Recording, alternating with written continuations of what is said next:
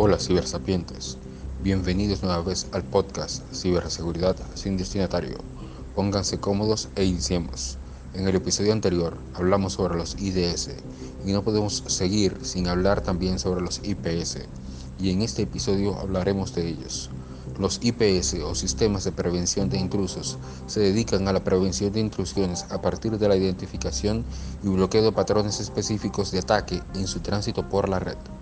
Es por eso que están específicamente diseñados para prestar de manera dedicada este tipo de funcionalidades. Con una base amplia de firmas y algunas detecciones basadas en métodos relacionados con comportamiento.